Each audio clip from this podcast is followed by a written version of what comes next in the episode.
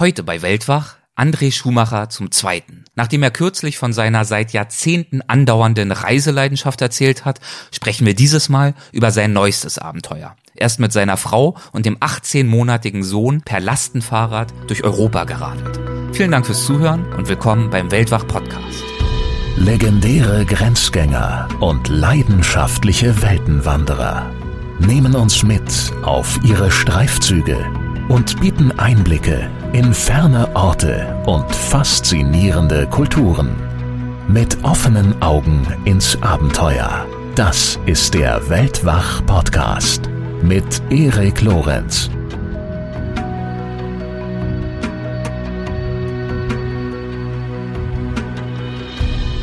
Reiseführer wegschmeißen, Landkarten wegschmeißen und einfach treiben lassen. An jeder Kreuzung wieder neu entscheiden. Hey, welche Richtung fühlt sich gerade am besten an? Wo sieht es am spannendsten aus? Links oder rechts oder geradeaus? Ja, also keine Angst haben. Auch nicht, wenn man kleine Kinder hat. Ganz im Gegenteil, ich finde, das ist das Schönste, was wir Erwachsene den Kindern weitergeben können gerade jetzt in einer Welt, wo auch alles so ein bisschen aus dem Fugen ist und überall so viel Schwachsinn abläuft. Ich finde, wenn wir, wenn wir den Kindern jetzt ein bisschen Weltoffenheit geben, Neugierde auf fremde Kulturen, fremde Landschaften, auf fremde Sprachen, ich glaube, dann wird die Welt ein bisschen besser. Bei André Schumachers erstem Besuch bei uns im Podcast haben wir erfahren, dass er sich nach Jahren des Vagabundierens zusammen mit seiner Frau Jenny einen alten Bauernhof gekauft und diesen wieder auf Vordermann gebracht hat. Trautes Heim, Glück allein. Aber damit war es für die beiden dann doch nicht getan. Als ihr Sohn Unai 18 Monate alt war, sind sie erneut aufgebrochen, und zwar mit dem Lastenfahrrad von Bärbelin bei Wismar bis nach Pamplona in Spanien. Und das, wie André selbst sagt, auf schönstmöglichem Umweg. Das Ergebnis? Vier Monate voller kleiner und großer Abenteuer, Hitzewellen und Schneestürme, Spinner und Visionäre, unbeschreibliche Strapazen und auch Momente größten Glücks. Ja, was sie auf ihrer Tour durch Europa erlebt haben, das erzählt André im folgenden Gespräch. Los geht's. Hallo André, willkommen zurück bei Weltwach. Es freut mich, dass wir die Gelegenheit haben, noch ein zweites Gespräch zu führen. Ich freue mich auch, aber riesig, Erik. das ist nett. Ja, in der letzten Folge haben wir darüber gesprochen, wie du nach Jahrzehnten des Vagabundierens durch verschiedenste Ecken und Enden der Welt schließlich sesshaft geworden bist. Mit Frau, und Kind und Hof und Hund in der ländlichen Idylle, ein kleines, selbstgeschaffenes Paradies mit selbstgepflanzten Bäumen und Tieren und eben kleiner Familie. Du hast es ja erzählt, wie ihr diesen Hof aufgebaut habt in der letzten Folge. Also ja eigentlich die perfekten Bedingungen, um endlich häuslich zu werden und das Rumreisen ein für alle Mal sein zu lassen, oder? Ja. Ist es, ja. und? Ist es so gekommen? Nö. Weil dann das Fernweh einen kleinen Strich durch die Rechnung machte, das so langsam wieder äh, anschwoll und wir dann nur noch überlegen mussten, wie wir mit einem kleinen Kind reisen oder ob wir überhaupt mit einem kleinen Kind reisen oder ob wir zu Hause nur noch rumsitzen und den Hof ausbauen, was auch keine schlechte Option ist. Aber wir hatten dann den Wunsch eigentlich, dem Kleinen auch ein bisschen die Welt zu zeigen und den daran Anteil haben zu lassen, was man da alles draußen Schönes entdecken kann. Und das war ja auch viele, viele Jahre mein Leben. Und so haben wir dann, als er ungefähr eins war, die Idee ähm, gehabt, dass wenn er anderthalb ist und dann würde Sommer sein, dass wir dann mal aufbrechen und eine Reise gemeinsam unternehmen. Und dann war bloß noch die Frage, und die hat uns tatsächlich ein halbes Jahr lang beschäftigt, womit wir dann reisen. Weil natürlich. Womit und wohin wahrscheinlich. Womit auch. und wohin. Und aber wichtiger war noch das womit tatsächlich, weil natürlich von außen dann äh, alle uns nahelegten, ein Caravan uns anzuschaffen oder wenigstens ein VW-Bus oder irgendwas, womit wir möglichst äh, harmlos und schmerzfrei mit einem Baby, mit allem Komfort reisen könnten. Und das war uns aber nichts. Und dann haben wir überlegt, ob wir wandern gehen und den Kleinen in den Rucksack stecken oder ob wir Fahrrad fahren oder den in der Schubkarre rumschieben. Und am Ende haben wir dann die Lösung gefunden für uns. Wir wollten nämlich etwas haben, womit wir unabhängig sind. Wir wollten etwas haben, womit wir weder Strom noch Sprit brauchen. Wir wollten etwas haben, was uns ermöglicht, mit den Landschaften, durch die wir kommen und den Menschen, die wir treffen, in Kontakt zu kommen. Und es musste auch noch Platz sein für Spielgeräte. Und die Summe aus allem ist ein Lastenfahrrad. Und als wir das gefunden hatten, da dachten wir, genau, das ist es. Lastenfahrrad ist der Schlüssel.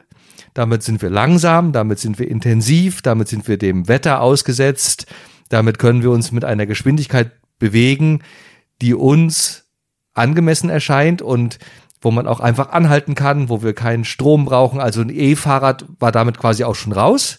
Das haben wir natürlich auch in Erwägung gezogen. Und dann dachten wir, na, dann brauchen wir halt auch immer wieder Steckdosen. Und das wollten wir nicht. Wir wollten wirklich frei sein und wir wollten selber entscheiden können, wo wir langfahren und wie lange wir da bleiben und ob wir pausieren und so weiter und so fort. Und dann also ein Lastenfahrrad ohne E-Antrieb war die Lösung. Wie kann ich mir so ein Lastenfahrrad vorstellen? Wie ist das aufgebaut? Wie schwer ist das? Das ist so wie ein normales Fahrrad, aber vorne ist eine ganz große Kiste drauf. Und die Kiste gibt's in verschiedenen Größen. Also auch wie so eine Schubkarre sieht das dann ein bisschen aus, oder? Ja. Vorne dran.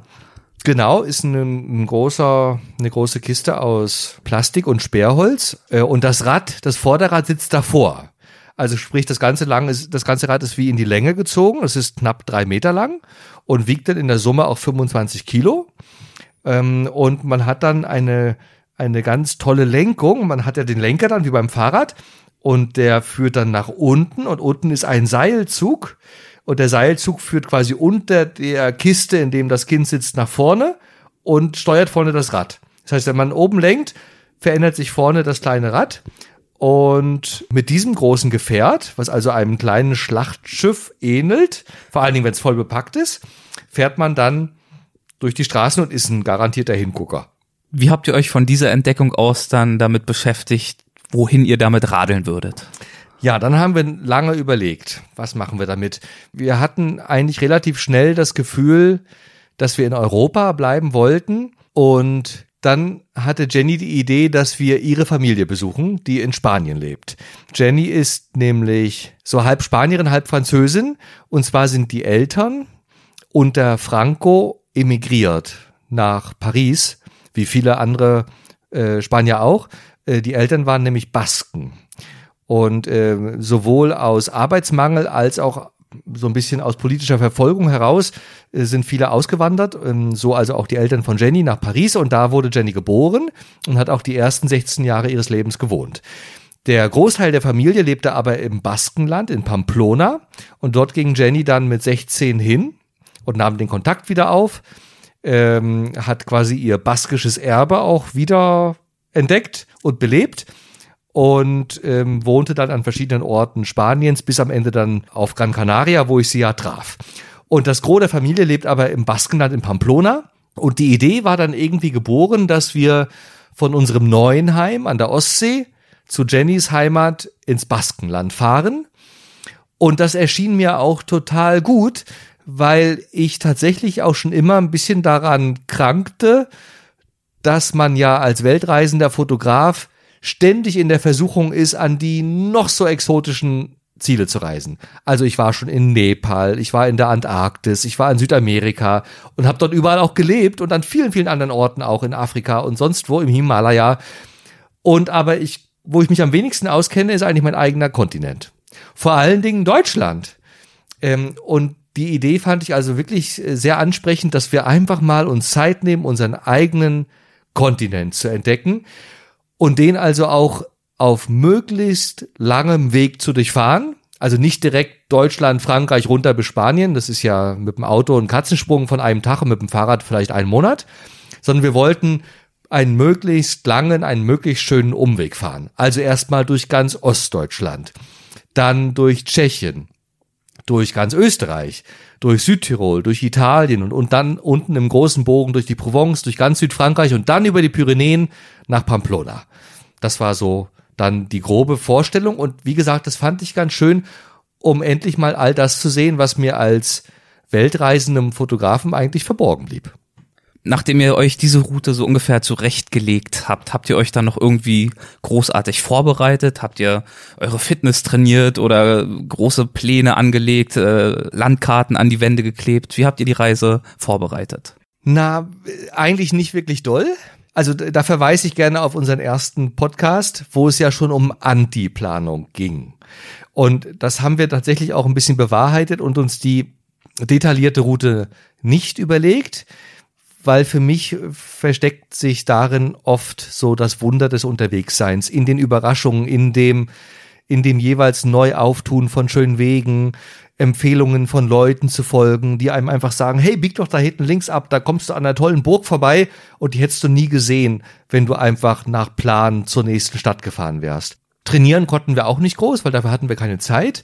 Dafür war einfach zu viel Action auch am Hof. Also wenn wir Zeit hatten, haben wir am Hof weitergebaut. Und das Schöne aber ist auch an einer so langen Reise, dass man ja keine Eile hat. Man kann ganz gemütlich losfahren. Am ersten Tag haben wir dann auch nur acht Kilometer geschafft. Und die Muskeln, die kommen dann so mit der Zeit. Und das ist ja auch total okay, wenn man keine Eile hat. Äh, stressig wird's halt, wenn man nur einen Monat hat. Weil dann kann man natürlich, dann leidet man ja darunter, dass man am ersten Tag nur acht Kilometer geschafft hat. Aber wenn man Zeit hat, dann ist das total okay. Dann fährt man halt am ersten Tag acht und am nächsten Tag zehn und am zwanzigsten Tag fährt man dann schon 30 Kilometer. Und so langsam wird es dann immer mehr. Und ganz am Ende haben wir dann auch unsere 50, 60 Kilometer geschafft. Und ähm, da waren dann die Muskeln langsam aufgebaut und dann hatte sich der Unai, unser Sohn, auch langsam eingefitzt in das Fahrradfahren und saß dann natürlich auch gerne lange. Das war am Anfang ja auch was Ungewohntes. Also auch den Kleinen ranzuführen an das Fahren hatten wir gar keine Zeit für. Wir sind mal eine Proberunde durchs Dorf gefahren, aber das war's dann auch. Und dieser erste Tag, du hast es gerade schon angesprochen, das begann jetzt nicht so wahnsinnig imposant. Acht Kilometer, wohin habt ihr es geschafft? Ja, wir waren, äh, wir waren absprungbereit mittags. Das war der Plan. Wir hatten auch das ganze Dorf eingeladen. Wir wohnen ja auf einem Dorf mit nur 34 Einwohnern. Und wir hatten das ganze Dorf eingeladen, um mit uns zusammen quasi bis zur nächsten Straßenecke zu fahren. Und die kamen auch alle, sogar aus dem Nachbardorf noch. Da waren Quads, da waren Mopeds, Roller, Fahrräder und alle wollten mit uns mitfahren. Und dann hat aber unser Sohn verschlafen. Und der ist auch nicht wach geworden. Und wir wollten den auch nicht wecken, weil wenn, also die Hörer, die kleine Kinder haben, wissen das vielleicht. Also wenn man ein anderthalbjähriges Kind äh, aus dem Tiefschlaf herausreißt, ist der Tag sowieso schon mal für den Arsch. Wir wollten ihm also die Zeit geben, ganz normal wach zu werden. Und das hat er dann aber nicht getan bis 16 Uhr. So lange hatte er noch nie geschlafen. Und draußen standen halt die 34 Einwohner von Berbelin und wir haben dann halt äh, Kaffee serviert und Tee. Alles, was wir noch an Essen im Haus hatten, wurde verfüttert. Und stundenlang standen wir dann alle und haben gewartet, bis wir endlich alle aufbrechen konnten. Und das passierte halt erst dann am späten Nachmittag. Und dann fuhren wir also los. Unsere Erstlingstour vorne sitzt dann im Lastenfahrrad, vorne sitzt dann der kleine Junge drinne und der fängt dann halt an, das Gepäck rauszuschmeißen, die Karten, die Trinkflaschen, die Bälle, dann bleibst du halt stehen, fährst wieder zurück, sammelst wieder alles ein. Also sprich, an dem ersten Tag haben wir acht Kilometer geschafft und kamen bis nach Neukloster und da steht der Supermarkt, wo wir sonst immer einkaufen fahren. Und dann haben wir auf dem Kundenparkplatz unser erstes Lager aufgeschlagen. also noch keine romantische Naturerfahrung euch ermöglicht an dieser Nacht. Und auch kein großer Fortschritt Richtung Baskenland. Mit dabei war ja zu diesem Zeitpunkt auch noch euer Hund. Der ist dann aber auch bei Zeiten ausgestiegen. Ja. Was, warum war er erst dabei und warum dann irgendwann nicht mehr? Na, auch da hatten wir großes Vertrauen da rein, dass das irgendwie klappen würde. Dieser kleine Hund heißt Belzer und das ist eine Promenadenmischung aus Gran Canaria. Äh, die Geschichte ist eigentlich ganz schön. Äh, die, äh, der ist nämlich auch durch Zufall zu uns gekommen. Der sollte nämlich in einem Stausee ertränkt werden, in einem kleinen Bergdorf in Gran Canaria. Frisch nach der Geburt wurde der also in den Stausee geschmissen, weil der zu viele Geschwister hatte, und keiner die haben wollte. Und Jenny war aber gerade dort wandern in der Nähe und hat also das kleine Hundebaby dort japsen sehen in dem Stausee und ist dann tatsächlich hingesprungen und ins Wasser hinein hat das kleine Hundebaby rausgeholt. Und es war ganz schwarz und deswegen hat sie es Belza genannt, das heißt im Baskischen die Schwarze. Und hat das aufgenommen und als ich quasi Jenny kennenlernte, habe ich den Hund quasi eingeheiratet und äh, das ist jetzt also Teil unserer Familie, dieser kleine Hund. Und der Hund ist aber, das wussten wir schon, äh, also total knuffig und süß und so, aber der reißt nicht gern. Immer wenn der irgendwo sitzt, wird ihm schlecht. Das heißt, wir hatten schon so ein bisschen, wir wussten nicht genau, ob es klappt. Wir dachten aber auf dem Fahrradanhänger, das ist halt schön ruhig, ne? da ist ja kein Stress, kein Autoquietschen, keine scharfen Kurven. Auf dem Fahrradanhänger würde der es durchhalten. Also hatten wir extra noch einen Fahrradanhänger dran, hinten an, Je an äh, Jennys Trekkingrad. Und der war auch schön ausgelegt mit Decken und so richtig schön gemütlich gemacht. Und da sollte er rauf sitzen, wenn er nicht mehr laufen konnte und das Leben genießen. Mit dem wollten wir also durch Europa. Und wir hatten noch Knüller dabei. Wir hatten nämlich noch ein Double dabei. Das haben wir extra anfertigen lassen bei einer kleinen Textilwerkstatt in Barcelona. Da kann man Fotos hinschicken von verstorbenen Haustieren und da muss man nur noch sagen, in welchem Maßstab das nachgebildet werden soll. Und dann fangen die an, das zu bauen. Aus Stoff und aus Wolle und so kleinen Textilschnipseln und so. Und das sieht dann ziemlich cool aus. Und so haben wir also Belzer nachbauen lassen im Maßstab 1 zu 5. Und dieses kleine Double hatten wir also dabei und wollten dann also immer, wenn Belzer schlecht wird, wollten wir ihr das Double zeigen und sagen, guck mal, das sieht genauso aus wie du, aber das kotzt auch nicht. und, und die beiden zusammen sind also in dem Hänger gesessen und wollten jetzt mit uns durch Europa reisen. Und Belzer hat aber tatsächlich nicht auf dem Hänger sitzen wollen. Partout nicht, auch nicht, wenn wir sie da hochgehieft haben und festgebunden haben. Und die wollte immer laufen, sie wollte nicht auf den Hänger. Und sie ist dann so lange gelaufen, bis sie schlapp am Boden lag und auch keinen Schritt mehr machen konnte. Und dann stand die Tour schon am dritten Tag quasi vor dem Aus. Dann wussten wir nicht, ob wir wieder umdrehen oder ob Jenny zu Hause bleibt oder was auch immer. Und dann haben wir aber Freunde angerufen aus Berlin, deren Hund vor kurzem verstorben war und die hatten quasi ein Loch in ihrem Herzen, was wir stopfen wollten, indem wir ihnen Belzer überhelfen. Und dann haben wir die angerufen und gesagt, hey, wir sitzen gerade in Perleberg, dritter Tag unserer großen Reise durch Europa der Hund macht schlapp, wir können nicht weiter. Wollt ihr den haben? Wollt ihr den für den Sommer aufnehmen? Und dann kamen die tatsächlich angefahren nach Perleberg und haben Belzer aufgenommen.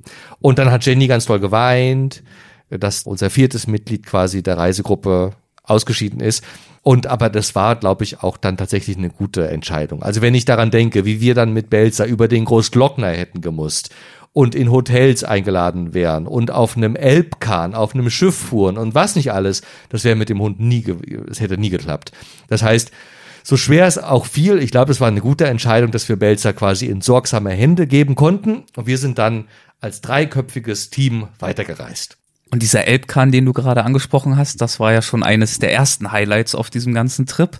Ihr habt also kurz nach alledem die Elbe erreicht und seid von einem Elbkahn mitgenommen worden. Wie habt ihr dort den Alltag an Bord erlebt?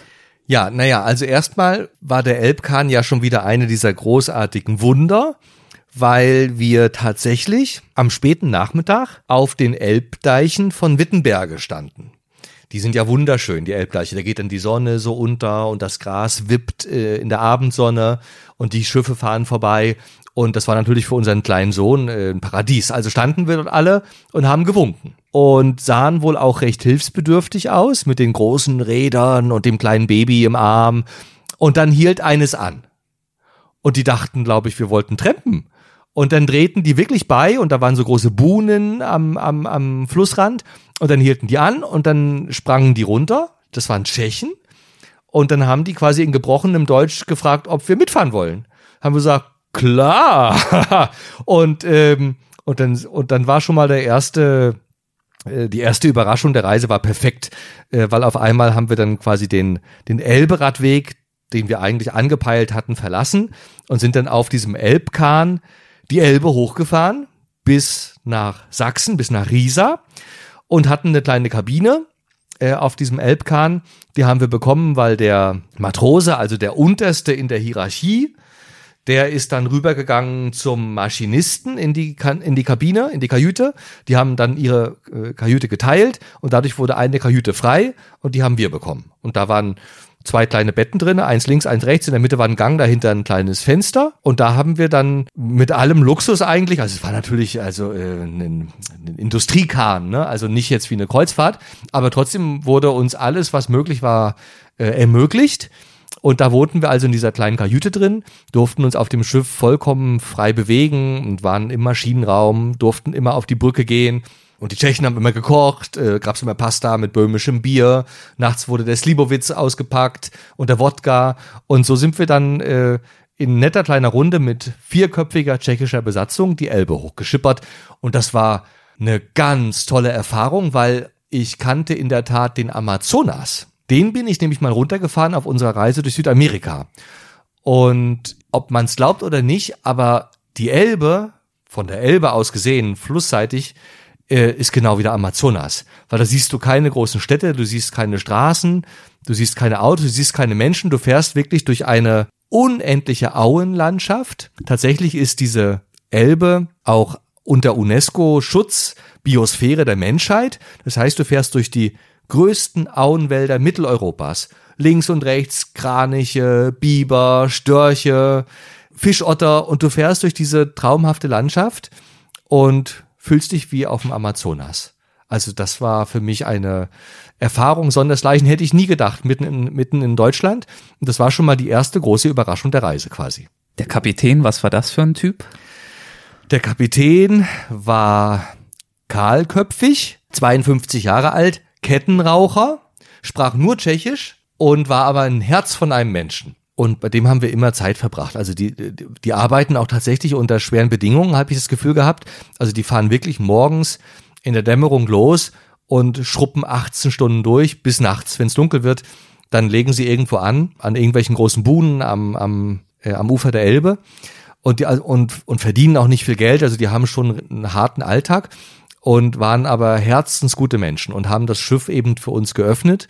Und wir saßen immer bei dem oben ähm, in der auf der Brücke und quasi äh, der hat uns alles auch gezeigt und vor allen Dingen Unai, der also der kleine unser kleiner Sohn, der hat natürlich als äh, Herzensöffner fungiert und der hat ihm dann alle Knöpfe erklärt in Tschechisch und was man wo drücken muss und das Steuerrad und das das Sonar und das Radar erklärt und so. Also das war ganz und hat ihm immer auf seinen Joghurt eingeladen. Der Lucek hat also wir waren ja vier Tage an Bord und von früh bis spät und der hat nichts anderes gegessen als Kiwi-Joghurt und Kaffee getrunken. Kaffee getrunken hat er die ganze Zeit, weil er ja so wenig geschlafen hat. Und damit er sich aber auch ein bisschen gesund ernährt, hat er immer Kiwi-Joghurt gegessen. Und den hat er aber auch damit Unai geteilt. Okay, also eine wirklich herzensgute tschechische Mannschaft und Tschechien war ja auch in der Tat eure nächste größere Station. Ich erinnere mich zum Beispiel aus deinem Buch an Krumau, eine wunderschöne, aber durchaus auch touristisch überlaufene tschechische Stadt. Was habt ihr euch dort angeschaut? Ja, die, die, die Tschechen, das, das Sein auf dem tschechischen Boot war wirklich eine schöne Vorbereitung für Tschechien dann, ähm, wo wir als nächstes ankamen. Genau, wir sind dann die Elbe hinaufgefahren, bis die Elbe bei Melnik auf die Moldau trifft. Und da sind wir die Moldau lang gefahren, an Prag vorbei nach Český Krumlov. Im Deutschen heißt es Krummau weil es nämlich an einer krummen Aue liegt. Deshalb Krummau, sprich, das ist eine, eine vierfache Schleife, glaube ich, der Moldau und immer in diese Schleifen hineingebaut auf die, auf die Ufer, da liegt Krummau. Also eine ganz, ganz tolle Stadt, wo die Altstadt quasi umzingelt ist von der in Schleifen fließenden Moldau. Und Krummau ist so verflucht schön, dass es also ganz nebenbei noch UNESCO Weltkulturerbe ist und also Krams und alle Denkmalpreise gewonnen hat, weil die Stadt nämlich nie zerstört wurde. Überhaupt gar nicht. Nicht von den Weltkriegen, äh, nicht von den Sozialisten und auch nicht vom Dreißigjährigen Krieg. Das heißt, die Stadt ist wie vor tausend Jahren und wurde jetzt nach dem Fall der Mauer äh, quasi sehr sorgsam, äh, sehr gefühlvoll wieder instand gesetzt und ist ein Schmuckstück von einer mittelalterlichen Stadt. Und deshalb gibt's da leider auch ganz viele Touristen. Also nach Prag ist es die meistbesuchte Stadt Tschechiens. Witzigerweise aber nur bis zum Sonnenuntergang. Dann fahren nämlich die ganzen Reisebusse wieder ab nach Prag. Und dann ist die Stadt wieder in den Händen der Einheimischen. Und die Einheimischen sind ein ganz cooles Völkchen, weil nämlich dadurch, dass die Stadt so schön ist, hat die schon immer Künstler angezogen. Emil Nolde malte, glaube ich, ähm, dort in Krumlov auch die Stadt. Ähm, Musiker folgten ihm, Schriftsteller, Maler. Immer schon war Jesse Krumlov so ein, so ein Zentrum für Künstler, für Kreative, für Intellektuelle. Und die wohnen da heute auch noch, nur die sieht man nicht, weil die die Touristen nicht sehen wollen. Aber wenn die Touristen verschwunden sind, dann kommen die alle aus ihren Löchern. Und das heißt, wenn man sich da abends bewegt oder auch nachts oder nach Mitternacht, dann kann man quasi die Subkultur in Český Krumlov entdecken. Und die ist wirklich ganz beeindruckend, weil dann kommen die ganzen Zigeuner raus und machen da, spielen da Live-Musik in den Katakomben. Dann kommen die Maler raus und, äh, und öffnen Galerien. Dann fangen die Schriftsteller an, Gitarre zu spielen. Und die Didgeridoo-Spieler in irgendwelchen Marihuana verseuchten Kellern und also dann wird es wirklich spannend. Und dann sieht man so die andere Seite der Medaille dieser wunderschönen Stadt. Und in der Summe war das also eine ganz große Entdeckung Czeski Krumlov. Am Tag die große architektonische, kulturelle Schönheit und nachts die Subkultur Tschechiens. Wie sah mittlerweile euer Reisealltag aus? Auch dann in den Tagen danach des Unterwegsseins? Der Reisealltag sah so aus, dass wir, wir haben meistens gezeltet irgendwo. Wir hatten also Zelt dabei, wir hatten die gesamte Campingausrüstung, wie man das kennt dabei, also Isomatten, Schlafsäcke, Kocher. Wir konnten uns äh, komplett autark bewegen und haben uns dann immer irgendwelche Orte gesucht am Straßenrand, auf Spielplätzen waren ein großer Favorit, äh, weil Unai konnte da dann gleich auch äh, natürlich spielen. Und ähm, oft haben die Spielplätze dann irgendwie natürlich auch Mülleimer, wo man gleich irgendwie Sachen entsorgen kann oder alte Windeln oder so. Oft gibt's dann auch noch einen Wasserhahn. Äh, da hat man Wasser zum Kochen und zum Waschen. Also Spielplätze waren so ein ganz guter ein ganz guter Punkt, den wir oft angepeilt haben und haben aber auch ähm, auf auf Höfen von Leuten geschlafen, wo wir gefragt haben. Oft haben wir auch an Gaststätten, in Restaurants gefragt, ob wir einfach auf dem, im Biergartengelände zum Beispiel äh, zelten konnten. Das war dann so ein bisschen so eine semi-geschützte äh, Zone. Das war ganz gut. So ganz wild wollten wir in, eigentlich nicht zelten, weil wir hatten ja auch dieses wahnsinnig edle Lastenfahrrad dabei. Das ist ja natürlich auch ein Hingucker. Wir wussten nicht, ob uns das vielleicht irgendwo geklaut wird. Und wir hatten ein Baby dabei. Das heißt, wir wollten jetzt auch nicht so, so ganz wild irgendwo absteigen. Aber diese semi-geschützten Bereiche, also sprich Leute fragen, hey, können wir in euren Garten? Können wir auf euren Hof? Können wir in den Biergarten des Restaurants? Können wir in eurer Scheune schlafen? Das, das war, ähm, das war uns fast das Liebste. Das haben wir dann auch äh, optimiert im Laufe der Zeit.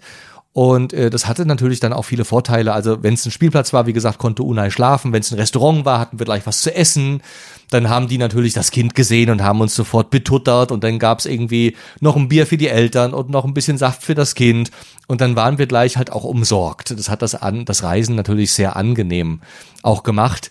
Ohnehin ist man ja als Reisender auch immer wie soll ich sagen, eine Person, der gerne geholfen wird, weil man ja auch ein bisschen bedürftig aussieht und man erradelt sich oder erwandert sich die Welt und und viele Leute wollen dann auch ein bisschen mithelfen und wollen sich erkundigen, wo man schon war und wo man noch hin will. Und dann entstehen schöne Gespräche. Und wenn man aber ein Kind dabei hat, dann ist das natürlich ein, ein Türöffner sondersgleichen. Also mit einem kleinen, blonden, blauäugigen Sohn öffnen sich alle Herzen. Das heißt, wir wussten gar nicht, wo wir überall hin wollten, hin sollten. So oft wurden wir dann auch eingeladen.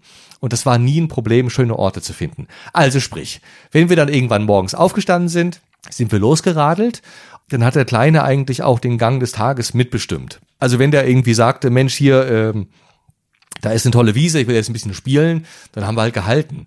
Und dann haben wir ein bisschen gespielt, weil wir, und wir hatten ja in der Summe auch keine Eile. Also es war ganz schön, diese Freiheit auch zu haben, dem, dem Rhythmus des Kindes zu folgen.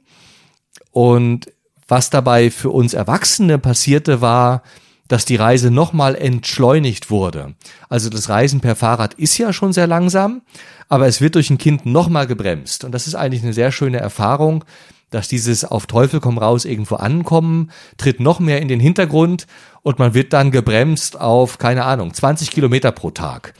Aber du kommst mit allen Leuten ins Gespräch, die dich irgendwie umgeben, die das Fahrrad sehen, die zu dir kommen, wenn du irgendwo hältst und Picknick machst und die dich dann fragen, wo ihr gerade herkommt und wo ihr noch hin wollt und ob ihr schon was zu essen hattet oder ob ihr noch was zu trinken wollt. Und dadurch entsteht dann eigentlich wieder dieser Reichtum des Unterwegsseins, nämlich der entsteht dort, wo man es nicht erwartet, nämlich in den Stops, in den Gesprächen, die sich ergeben. Und das Dazwischenfahren ist eigentlich nur der Aufhänger, um diese kleinen Stops und Zwischenfälle eigentlich zu zu schaffen, ja, äh, zu herbeizuführen, herbeizuführen, zu herbeizuführen, so, genau, ja. genau. Und so kamen wir dann langsam voran. Und Fahrt haben wir immer dann gemacht, wenn Unai einschlief. Ja. Also wenn der vorne saß und dann, dann rüttelt das Fahrrad ja auch so schön. Äh, und dann fiel der oftmals einfach äh, in Schlaf. Wir haben ihm dann immer so das Ganze mit, äh, mit Pullovern und mit Decken ausgelegt. Der konnte also auch ganz gemütlich liegen und hat sich dann lang gemacht da an seiner Kiste. Und dann haben wir Geschwindigkeit machen können. Und je nachdem, wie lange der denn schlief, eine Stunde, zwei Stunden, da haben wir dann halt auch 20, 30, 40 Kilometer geschafft, konnten die runterreißen Äh, und das hat uns dann auch vorangebracht bei der Reise. Und generell war dieses, also, also gerade für mich, der ich ja das Lastenfahrrad fuhr, war dieses nahe Beisammensein mit meinem Sohn ein ganz großes Geschenk. Weil der saß halt eben auch nicht, wie man das ja oft kennt, hinten in einem Hänger drinne, wo du keine Interaktion hast, wo du dich auch nur, wenn du ihn oben, wenn du dich umdrehst, ihn überhaupt siehst und das Kind eigentlich ja auch nur ständig das Hinterteil deines Rades, Rades siehst, sieht oder deinen eigenen Po. Stattdessen sitzt er ja vorne. Der ist der Pilot der ganzen Unternehmung. Der, der alles als erstes sieht, der mit offenen Augen durch die Lande reist und der auch nur einen halben Meter von dir weg ist, von dem Fahrer. Das heißt, ich konnte ihm auch die Hand geben und er hat mir seine hochgehalten. Wir konnten uns ständig unterhalten äh, über alles, was wir sehen und über Himbeeren am Wegesrand und über einen Wasserfall. Und für mich als Vater war das auch also die intensivste Zeit überhaupt in seinem ganzen Leben, die wir bisher zusammen hatten, weil ein halbes Jahr lang waren wir jeden Tag 24 Stunden beisammen. Noch viel mehr als die Mama, die ja auf einem Extrarad quasi hinter uns fuhr. Und wir beide waren so quasi die, die ständig im Austausch auch darüber standen, was wir da sehen. Und das ganze Vokabular, was er sich also in diesem halben Jahr angeeignet hat, ist quasi Reisevokabular. Also der kennt jetzt halt alle Bären am Wegesrand und alle Bäume und alle Felstypen und Steinarten und Asphalt und Schlaglöcher und das Ganze natürlich in sechs Sprachen.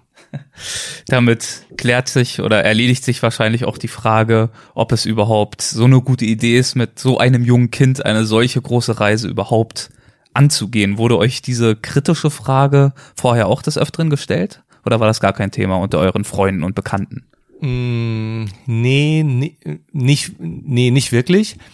Und in der Retrospektive würde ich sogar sagen, dass das Alter absolut perfekt war. Was natürlich Zufall ist, wussten wir ja nicht. Wir haben ja noch nie ein Kind gehabt. Aber äh, jetzt in der Retrospektive würde ich sagen, dass anderthalb ist ideal, weil ab zwei sitzen die nicht mehr still. Also haben wir schon gemerkt, am, am, am Ende dann der Reise, da wollte der viel mehr laufen und da mochte der nicht mehr sechs Stunden in seiner Kiste sitzen. Und jetzt, wo er, ist er ja mittlerweile vier, jetzt will der selber radeln und dann machst du natürlich keine 3000 Kilometer mehr. Also sprich, anderthalb war die, die genau richtige Zeit, wo der da auch schon aufrecht sitzen kann, in seiner kleinen Kiste, mit seinen Blicken die Welt umarmt und auch noch nicht so agil ist, dass er andauernd selber laufen will. Das heißt, wir glauben, das war hervorragend abgepasst und natürlich erinnert der das nicht alles. Aber ich glaube, unterschwellig haben wir da natürlich Saatkörner ausgesät für, sagen wir mal, Weltoffenheit, Neugierde, angstlosen Situationen reingehen, Menschen begegnen, die andere Sprachen sprechen. All das hat er jetzt ja quasi im wahrsten Sinne des Wortes mit der Muttermilch bekommen. Und obwohl der das natürlich im Detail nicht erinnert, bin ich davon überzeugt, dass das unterschwellig ihn geprägt hat. Und, äh, vielleicht wünsche ich es mir auch nur. Und, äh, und mal, mal schauen, in zehn Jahren kann ich es dir sagen. Es gab natürlich auch die eine oder andere Herausforderung unterwegs, zum Beispiel in den hohen Tauern, also richtig tief drin in den Alpen.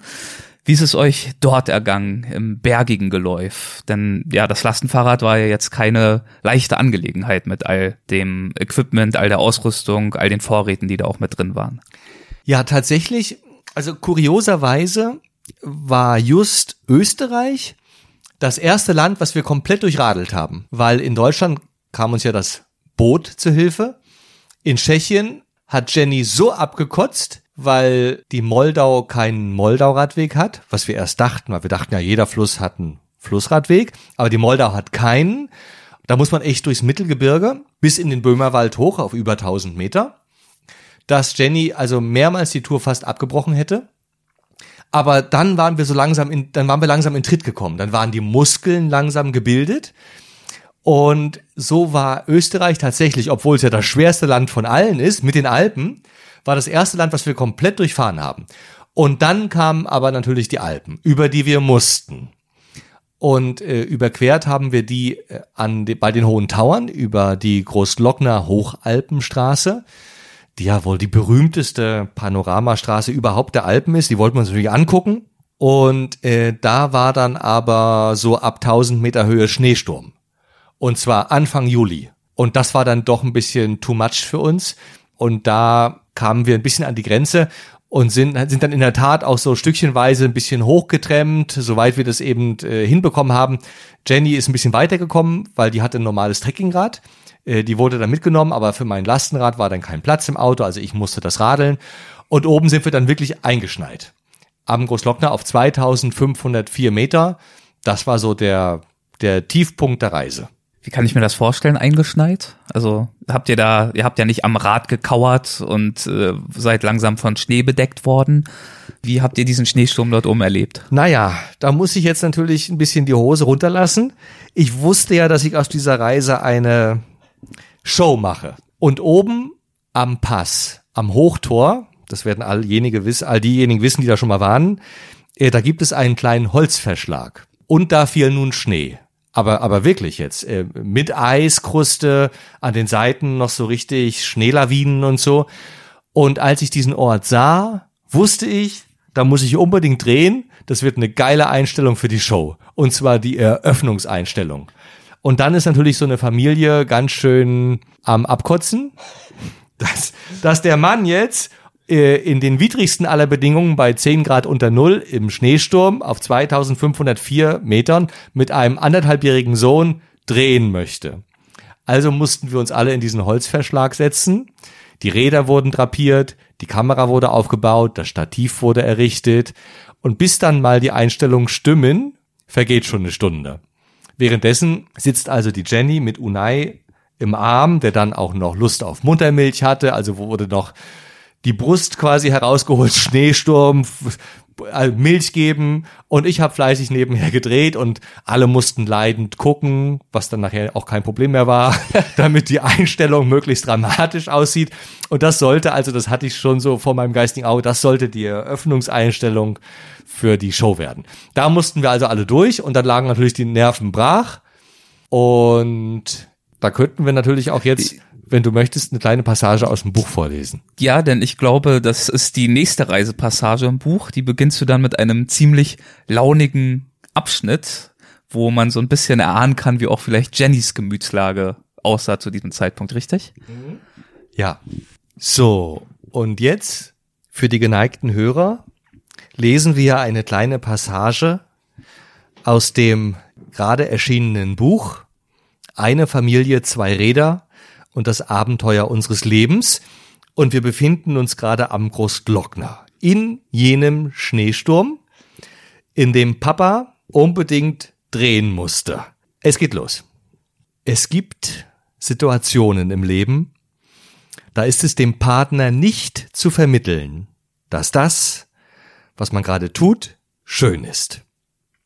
Es sind diese kostbaren Momente, in denen sich der Schmerz in den Beinen und jener, der einen überkommt, wenn man die Schönheit vor Augen nicht begreifen kann, einander die Waage halten.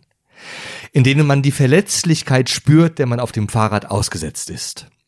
In denen Jenny verfluchte, mit mir auf Reisen gegangen zu sein und ich anmerken möchte, nicht das richtige Rad muss man haben, sondern die richtige Einstellung.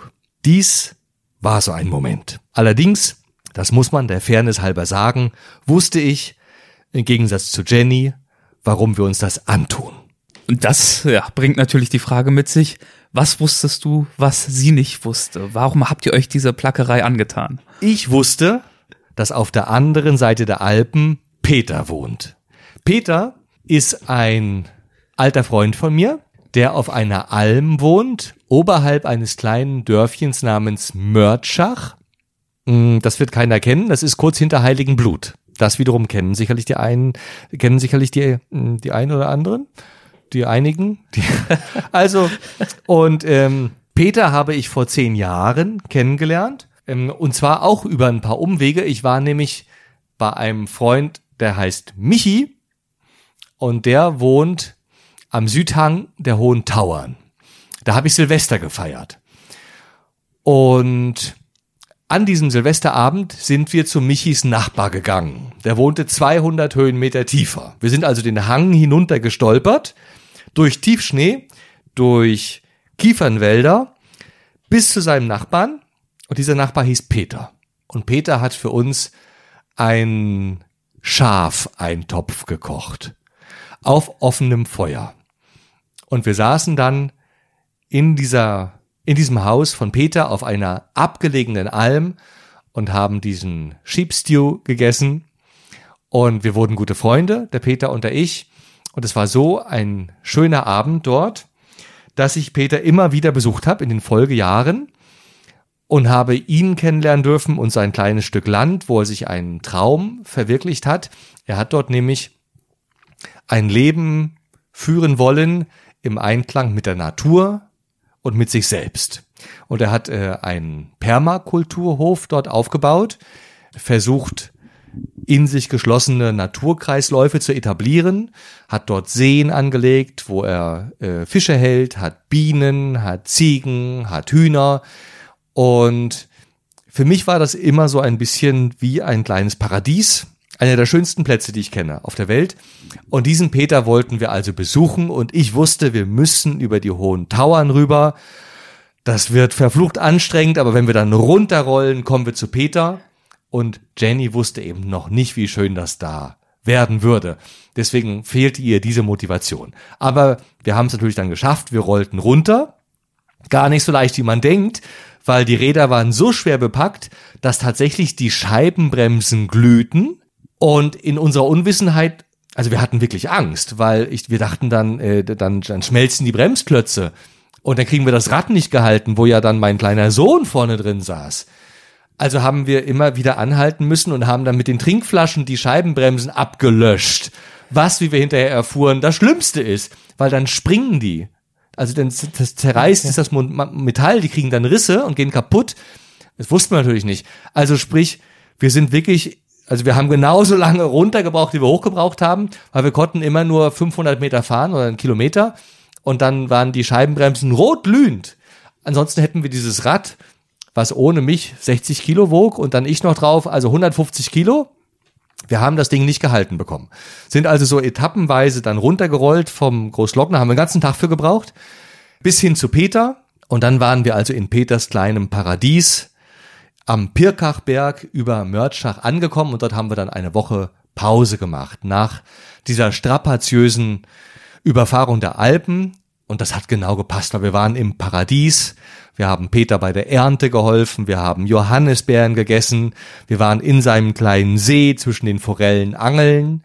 Und Jennys Stimmung ist auch wieder besser geworden. Jennys Stimmung ist besser geworden. Wir haben alle Jenny umtuttert, äh, dass sie wieder ein bisschen des Lebens glücklich wird.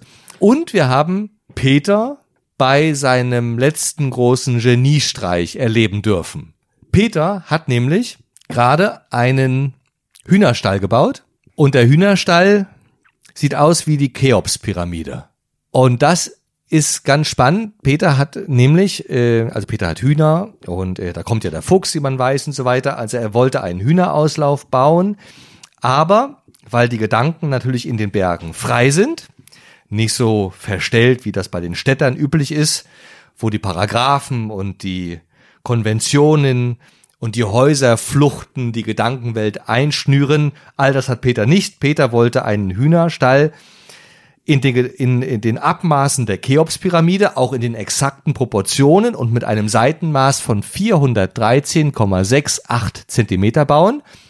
Und diese Pyramide aus Bewährungseisen soll astrale Energie auffangen und an die Hühner weitergeben. Und dann legen die besondere Eier. Und die ganze Stadt hat schon davon gesprochen. Äh, leider wissen wir noch nicht, ob die Eier wirklich so besonders sind, weil sie müssen dazu erst längere Zeit der Pyramidenenergie ausgesetzt sein.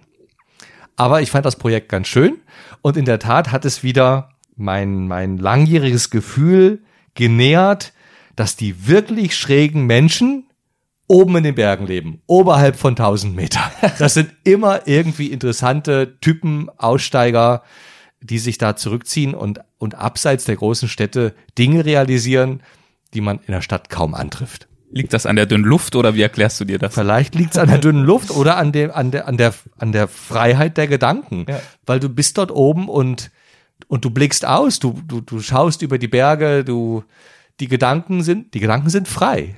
Ja, die Gedanken flattern da oben rum mit den Vögeln und den Adlern und wahrscheinlich kommt man einfach auf schräge Gedanken, wenn man in den Bergen lebt. Ist euch der Abschied dann schwer gefallen, als es für euch irgendwann hieß, wieder aufzubrechen? Ja, der, das war, das war schwer. Das war, ist so ein Ort, wo man auch hätte bleiben können. Hm, einer dieser Orte übrigens auch, der mich äh, maßgeblich mh, hm, inspiriert hat. Inspiriert hat für den Kunterbundhof auch. Also nicht nur diese, diese schon genannte Herberge in Südamerika. Auch Peter war, ist da so ein Puzzle, ein Puzzleteilchen in diesem, in diesem großen Bild, was sich über die Jahre in meinem Kopf zusammengebaut hat. Also auch Peters Hof ist für mich so ein, eine große Inspirationsquelle. Und, ähm, und nach einer Woche bei Peter sind wir dann aber aufgebrochen und rübergefahren nach Südtirol. Südtirol war ich erst einmal in Bozen, dort bei Herrn Messner auf seinem Burgmuseum. Ich habe also dieses Tal kennengelernt, was man von dort aus sieht. Ansonsten bin ich nicht so viel dort rumgekommen. Wie hast du Südtirol kennengelernt? Ja, Südtirol war ein absolutes Highlight der Reise. Das liegt unter anderem an den Radwegen.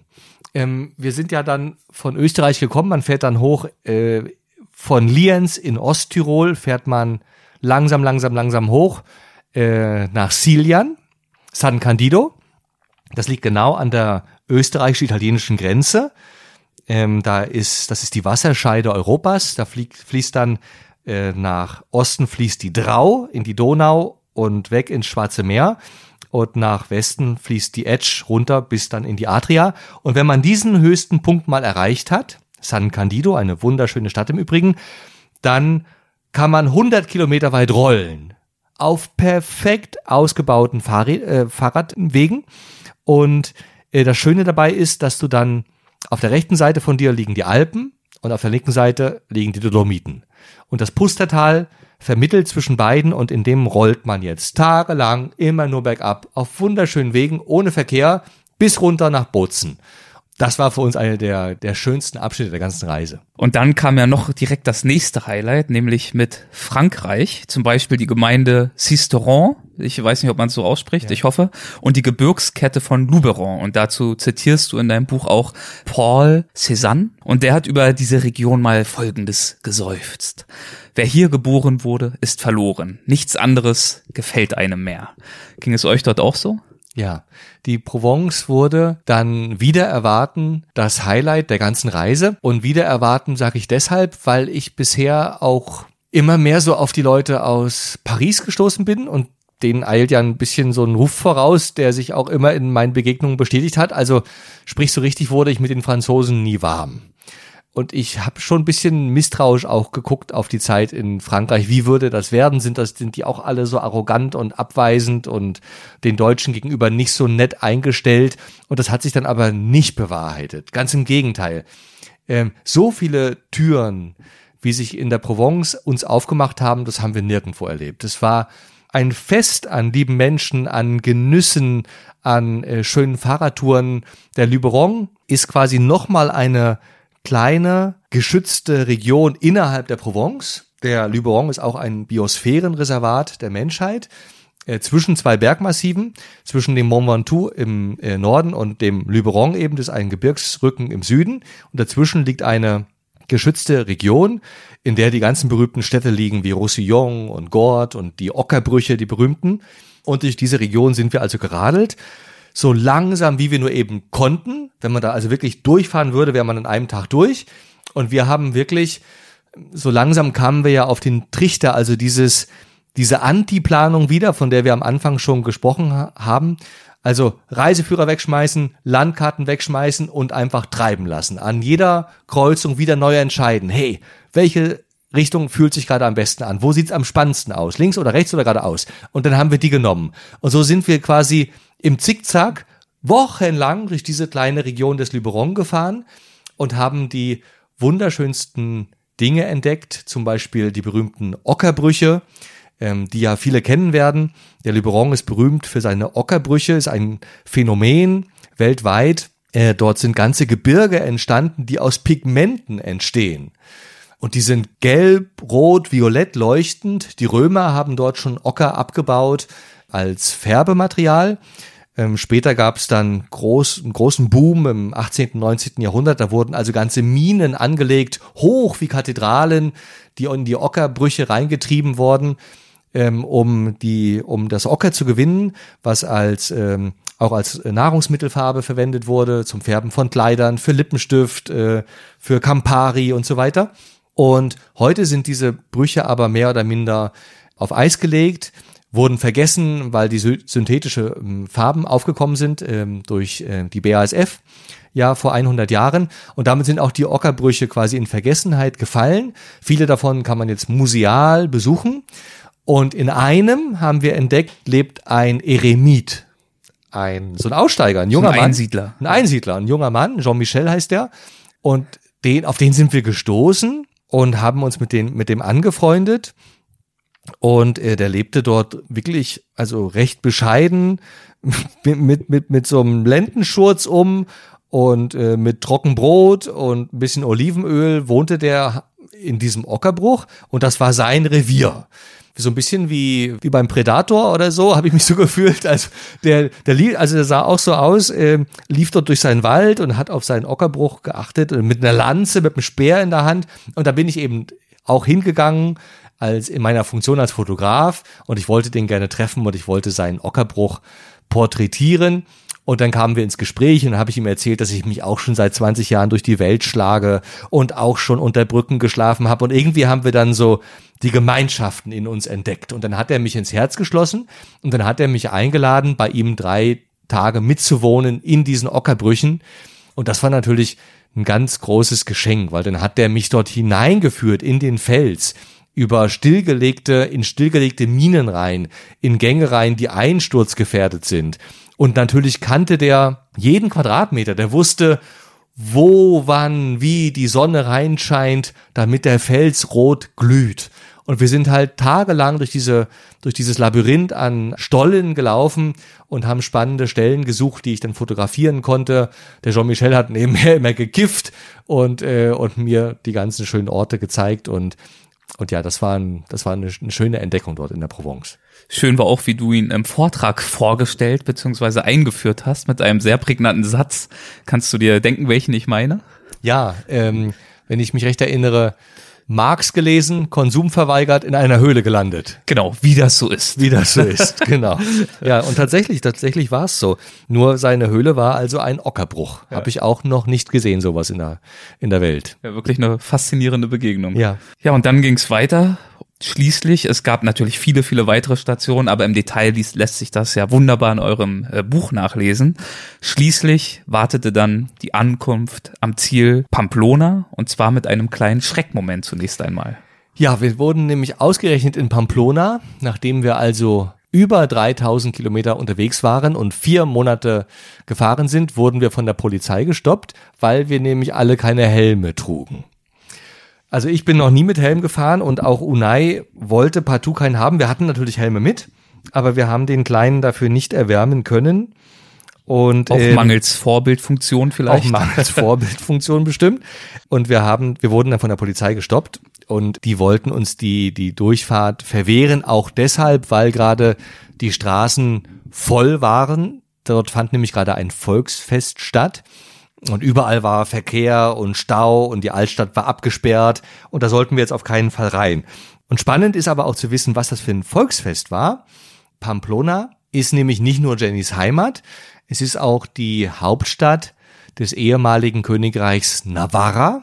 Das war also eine ganz, ein ganz berühmtes Königreich, äh, bevor es Spanien je gab. Ja, da gab es ja noch Aragon, gab es daneben und das Baskenland äh, wurde ja irgendwie nie eingenommen. Da lebte sowas, da lebte sowas wie die Gallier, also die Basken eben. Und Pamplona war also eine ganz berühmte Stadt. Und in Pamplona finden jedes Jahr im Juli, das werden viele kennen, die San Fermines statt. Das sind dieses, dieses berühmte Fest, wo Millionen von Leute anreisen und wo dann die Stiere durch die Straße getrieben werden und die jungen Männer, die sich trauen, laufen davor dann durch die Straßen und wenn sie Pech haben, fallen sie hin und werden zertreten. Und dieses Fest ist so berühmt, dass vor 100 Jahren auch Hemingway nach Pamplona ging und sich das anguckte, weil der war ja äh, berühmt dafür, dass er also Wein liebte und Frauen und die Rohheit des Lebens, also auch den Stierkampf. Und Hemingway hat darüber ein Buch geschrieben. Das heißt Fiesta. Fest. Und dieses Buch machte dann Pamplona weltberühmt und eben auch den Stierlauf. Das kam durch Hemingway. Und im Zuge dieses Buches kamen dann Tausende und Abertausende von Millionen über die Jahre nach Pamplona und heute platzt die Stadt aus allen Nähten. Aus der ganzen Welt sind dort Leute und es wurde den eigenen Bewohnern der Stadt irgendwann zu viel. Die, die verlassen alle die Stadt, die reisen alle aus und machen Urlaub und hinterlassen quasi die Stadt den Besuchern und den Touristen. Und die haben dann angefangen, ihr eigenes kleines Fest zu machen. Und das heißt San Fermin Chiquito. Chiquito ist baskisch, das heißt der kleine San Fermin. Und das findet im September statt. Und just an diesem Wochenende, als wir ankamen in Pamplona. Da gibt's auch keine Stierhatz, sondern da gibt es eine Stiervereinigung. Und das sind junge Männer und Kinder und die bauen Pappstiere. Und die, die sind auf Räder montiert und dann schieben junge, junge Männer diese Pappstiere durch die Straßen und die Kinder aus der ganzen Stadt laufen davor dann her mit großem Geschrei und Getöse und dazu gibt's Feuerwerk und es ist eine ziemlich nette Angelegenheit. Dieses Volksfest erfüllte halt die ganze Innenstadt und drumherum war der Straßenverkehr verstopft und deswegen durften wir also nicht in die Stadt fahren. Und dann habe ich, wie das so meine Art ist, zu dem Polizisten gesagt, hör mal, weißt du eigentlich, wo die Ostsee liegt? Das hat er dann verneint. Und da habe ich gesagt, die liegt ganz schön weit weg. Und da sind wir losgefahren. Vor Monaten schon.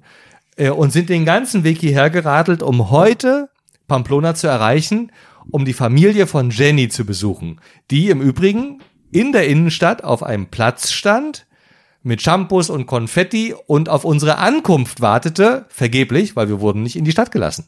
Und dann haben wir den Polizisten also so lange belabert, bis der am Ende sagte, wir kriegen keine Geldstrafe, sondern eine Eskorte. Und die Eskorte hat er uns gefahren, mit seinem Kollegen zusammen, wurden wir dann also mit Sirene und mit Blaulicht und nett durchgewunken an den Kurven, wurden wir in die Innenstadt von Pamplona gebracht, bis hin zu der Familie, die auf der Plaza Santa Ana auf uns wartete. Und da gab's dann das große Eintrudeln und die große Wiedervereinigung mit Jennys Familie. Das muss ja ziemlich Eindruck auf die gemacht haben, dass ihr da in so einer Polizeieskort, in so einer Prozession eingetroffen seid. Was war denn das überhaupt dann für eine Atmosphäre auf diesem Platz? Auch Jennys Familie wiederzusehen.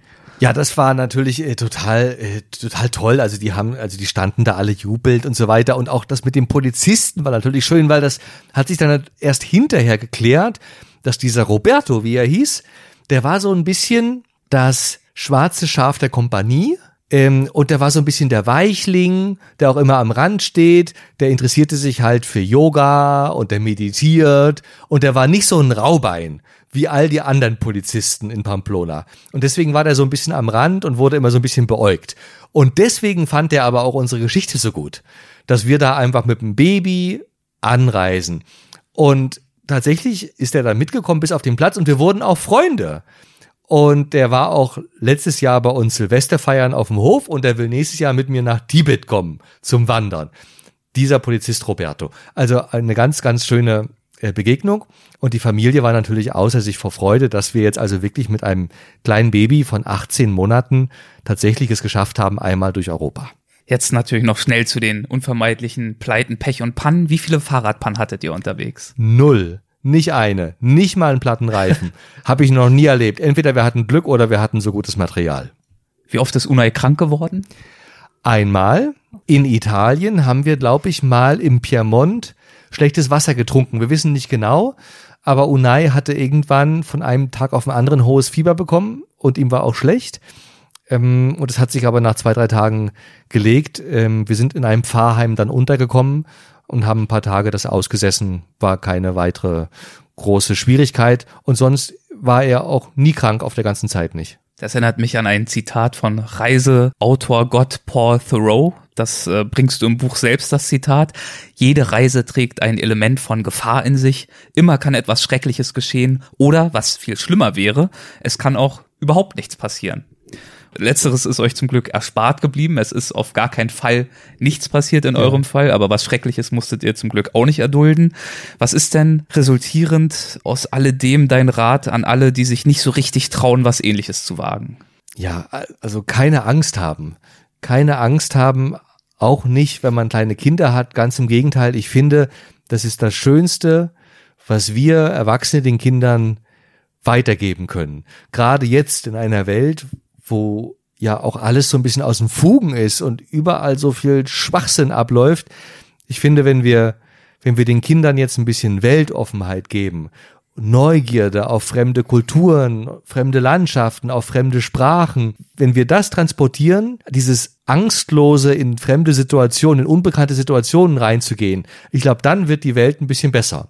Und wir sehen das jetzt gerade ja auch an Unai, der hatte nach, nach Abschluss der Reise, hat der bruchstückhaft sechs Sprachen gesprochen. Ähm, zu Hause wächst er sowieso Deutsch und Spanisch auf. Wenn Jenny flucht, dann noch in Französisch. Und der, nebenbei hat er aber auch Italienisch äh, Pizza geordert und ein bisschen Baskisch spricht er auch und Ahoi sagt er in Tschechisch. Und ich, ich verbinde damit die stille Hoffnung, dass der irgendwann einfach mal in die Welt hinausgeht und keine Furcht vor anderen Menschen hat, keine Furcht vor anderen Ländern und einfach die Grenzen überspringt. Und ich glaube, das ist das Wertvollste, was wir transportieren können. Du hast vorhin schon gesagt, dass aufgrund seines jungen Alters die Wahrscheinlichkeit hoch ist, dass er sich nicht an allzu viel bewusst erinnern wird von der Reise. Woran wirst du ihn besonders gern oder häufig erinnern oder wovon wirst du ihm gern erzählen?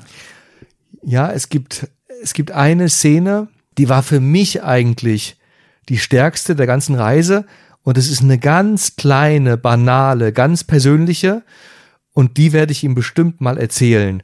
Und zwar lagen wir in den Cevennen, das ist ähm, der südliche Ausläufer des Zentralmassivs in Südfrankreich. Und es ist so eine ganz karge Region, so ein bisschen wie das Altiplano in Südamerika, äh, ein Kalkstein-Hochplateau, äh, wo nur gelbes Gras wächst und ein paar vertrocknete Eichen und nichts weiter. Und weil die Region schon immer so karg war, gibt's da auch keine großen Ansiedlungen. Da haben vor tausend Jahren mal die Kreuzritter äh, alle 50 Kilometer eine kleine Burg gebaut und das war's aber auch. Und nach dem Zerfall des Ordens der Kreuzritter fielen diese Niederlassungen brach und da gingen auch nie wieder Leute hin. Im Zweiten Weltkrieg sind da dann, ist dann die Resistance dahin gegangen und äh, Aussteiger haben diese Orte später mal bewohnt, aber es gab keine großen Städte dort. Und so unbewohnt ist diese Region der Cevennen bis heute. Wunderschön. Hat mich, wie gesagt, sehr an Patagonien erinnert, an das Altiplano, an Tibet. Und in dieser Gegend haben wir draußen geschlafen. Immer öfter, das war mittlerweile ja Spätsommer. Wir haben dann einfach die, die Isomatte ins Gras gelegt und den Schlafsack drauf. Wir haben also auch gar kein Zelt mehr aufgebaut. Und Jenny und Unai lagen also schon draußen und schliefen. Und ich war noch wach, ich habe noch gelesen und im Tagebuch geschrieben. Und irgendwann dann weit nach Mitternacht sah ich, dass Unai seine Augen öffnete und über ihm war das Himmelszelt. Und ich beobachtete ihn, ich saß daneben und ich, hab da, ich hatte ein Buch in der Hand und habe dann zu ihm geguckt, aber habe nichts gesagt. Und dann sagte er zum ersten Mal in seinem Leben Sterne. Und dann hat er die Augen wieder geschlossen und ist wieder eingeschlafen. Und nichts weiter ist passiert. Und dann dachte ich mir, das ist, warum wir die Reise machen. Das ist das Geschenk an ihn dass, dass er da draußen liegen kann, in einem Schlafsack in den Cevennen mit 20 Monaten unter der Milchstraße und nach oben gucken kann und dann einfach wieder einschläft und zum ersten Mal Sterne sagt und dieses Wort Sterne auch mit, mit Inhalt füllt, weil er diese, weil er diesen unendlichen Himmel, diese unendliche Weite gesehen hat. Das war für mich vielleicht der schönste Moment der gesamten Reise. Würdest du vielleicht zum Abschluss den letzten Satz den letzten Absatz aus dem Epilog deines Buches vorlesen. Ich denke nicht, dass wir damit den Lesern etwas vorwegnehmen, dass die Lust an der Lektüre mindert, aber ich denke, es bietet einen ganz netten Abschluss oder fast Abschluss. Danach habe ich noch ein, zwei Sachen äh, unseres Gesprächs. Mal gucken. Das ist der Epilog. Nun, da ich dies aufschreibe, ist unsere Radtour lange vorbei. Es ist kalt und grau, so wie man es von diesem Land erwartet. Ich schaue zum Fenster hinaus auf sieben sture Pommernschafe und einen Sturm, der wütet, als wolle er den Hof verschlingen. Auf dem Herd köchelt ein Tee, daneben steht eine Tasse, das Wasser brodelt, der Deckel klappert. Jemand klopft an der Haustür. Eine Klingel haben wir nicht. Die Postfrau reicht mir die Ostsee-Zeitung, ich lese die Schlagzeile. der Aalbach darf zurück ins Bett. Und ich weiß, natürlich kann man auch zu Hause was erleben. Nur was? Das Buch schließt also mit einer Frage. Was ist ansonsten über das Buch zu sagen? Wir haben schon gesagt, es heißt Eine Familie, zwei Räder und das Abenteuer unseres Lebens, erschienen im Holiday Verlag. Was erwartet die Leser darin? Die Leser erwartet eigentlich ein Blick, eine kleine Tour de Force durch 20 Jahre Weltreisen. Aufgehangen und verpackt und verwoben in dieser Geschichte des Lastenfahrrads durch Europa mit unserem 18 Monate alten Sohn. Es geht aber auch in Rückblicken immer wieder darum, wie kam ich zum Reisen seit dem Mauerfall, wie ging es durch Patagonien, wie ging es durch Nepal, wie haben wir unser Nest gefunden, unseren Kunterbundhof in Mecklenburg, den wir bezogen haben, als Jenny schwanger wurde, den wir uns nicht leisten konnten, den wir über Crowdfunding finanziert haben, den wir nicht aufbauen konnten, weil uns Hände und Geld fehlten, wozu wir dann Freunde und Helfer aus der ganzen Welt eingeladen haben und einen irrwitzigen Sommer mit Hunderten von Helfern hatten, die wir alle koordinieren mussten, um diesen großen Hof in Mecklenburg aufzubauen, bis dann Unai irgendwann 18 Monate alt wurde und wir ihn eben in ein Lastenfahrrad gesteckt haben, um damit einmal durch Europa zu reisen. Ein irrwitziges Buch über einen irrwitzigen Roadtrip einmal durch ein unbekanntes Europa. Von der Ostseeküste bis ins Baskenland und ein lieber Freund von mir, der Hans Nieder, von den Fototagen in Daun in der Eifel, hat einen schönen Satz dazu gesagt. Er sagte, es ist eine Geschichte über das Leben, die Liebe und das Verwirklichen seiner Träume. Das finde ich schön getroffen. Darum geht's in diesem Steht Buch. doch auf dem Umschlag. Genau. Sehr schönes Buch und du selbst liest ja auch sehr gerne und sehr viel. Zum Beispiel gibst du auch auf deiner Website unter anderem Büchertipps und du hebst Bücher hervor, die dich in den vergangenen Jahren ganz besonders bewegt haben. Und ein Name, der in dieser Liste immer wieder auftaucht, ist ein wunderbarer Autor, den wir auch schon bei Weltwach zu Gast hatten, Helge Timmerberg. Was schätzt du so sehr an ihm? Das würde mich persönlich interessieren. Ach, der Helge.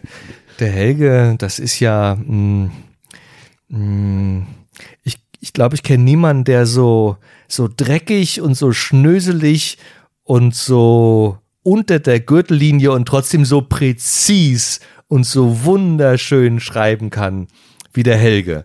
Ich glaube, da gibt's keinen Satz, bei dem ich mich nicht vor Lachen unter den Tisch schmeiße. Und ich habe das Gefühl, der reitet auf den Sätzen rum, bis sie sitzen. Und jeder Satz ist ein Genuss. Das macht die Lektüre von Timmerberg für mich eigentlich immer zu einem ganz großen Erlebnis. Ich kenne kein Buch, ich kenne keine Geschichte, keine Geschichte, kein Kapitel, was mich langweilt. Der, der bringt's auf den Punkt. Der, der schreibt so gewitzt, so pointiert, das kenne ich kein zweites Mal. Wunderbar. Gibt es ein Einsteigerbuch, das du empfehlen würdest? Von Helge. Mm, Die rote Olivetti ist ganz schön, ne? Hätte ich auch äh, wahrscheinlich Ja. als erstes erwähnt. Und dann eines der früheren Bücher, Tiger fressen keine Yogis. Eine äh, wundervolle Sammlung von Kurzgeschichten, die in aller möglicher Presse erschienen ist ähm, und hier jetzt zusammengestellt wurde. Äh, ein wundervoller, aberwitziger Ritt durch die Welt. Dann haben wir jetzt quasi gratis zum Abschluss der Folge auch noch einen Buchtipp von dir mit eingeheimst oder dir abgeluchst. Ich danke dir für diese wundervolle Erzählung, für diesen wundervollen Bericht über eure Reise durch Europa.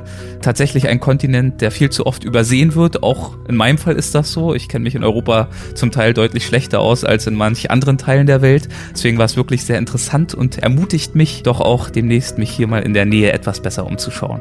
Vielen, vielen Dank für die Eindrücke und für deine Zeit. Danke. Danke, lieber Erik, dass ich hier sein durfte. Tschüss. Tschüss. Juhu! Jetzt ab zum Essen und zum Rotwein wahrscheinlich. Oh, haben wir einen Hunger. Jetzt haben wir den ganzen Tag gesprochen. Jetzt wartet der Italiener und ein schöner Rotwein. yes. Juhu!